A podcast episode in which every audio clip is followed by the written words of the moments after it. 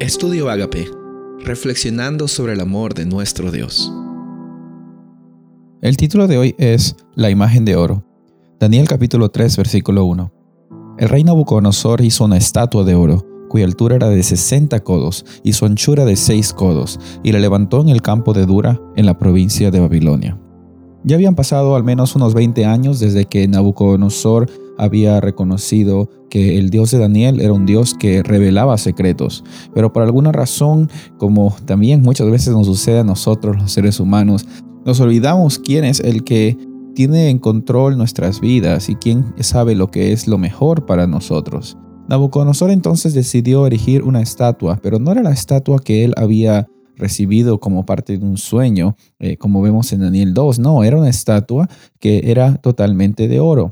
Hemos visto de que en la estatua de Nabucodonosor en el capítulo 2, él simbolizaba la cabeza de oro. Pero por alguna razón aquí Nabucodonosor con sus aires de grandeza, sintiéndose que era muy grande, que él quizás era lo máximo, porque su reino era un reino muy poderoso y muy grande, decidió de que no se trataba de que él solamente iba a ser la cabeza, él quería ser el principio y el final, él quería tener el lugar del el reino en el cual él dure y reine para siempre. Y había un simbolismo muy grande, especialmente en el lugar donde él eligió erigir esa estatua, que eh, nos recuerda mucho también a esa misma llanura que eh, en Génesis vemos donde fue erigido también la torre de Babel. Eh, la Torre de Babel fue una iniciativa del ser humano para ir en contra de lo que Dios había establecido, que era espárcense y multiplíquense. Ellos dijeron, no, nos vamos a unir, pero nos vamos a unir para llegar al cielo, para desafiar a Dios.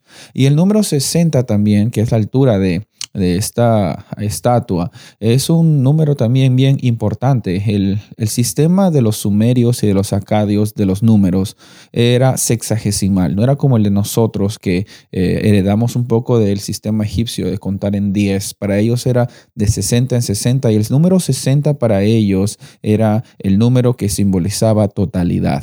Entonces vemos que Nabucodonosor usaba detalles y también usaba eh, diferentes cosas para demostrar de que él no estaba conforme con simplemente vivir por un periodo de tiempo y que su reino dure por un periodo de tiempo, sino él quería que su reino dure para siempre.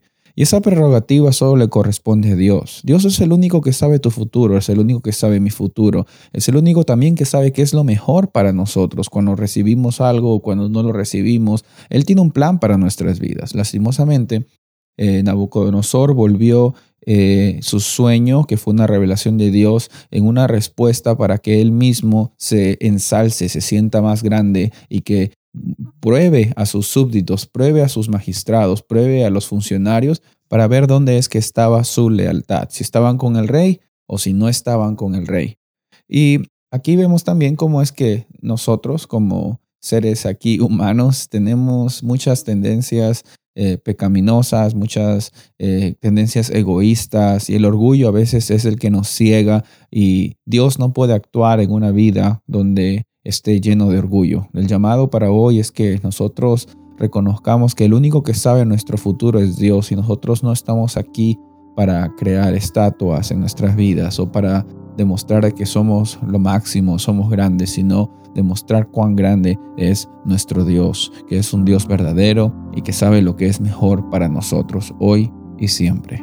Soy el pastor Rubén Casabona y deseo que tengas un día bendecido en Cristo Jesús.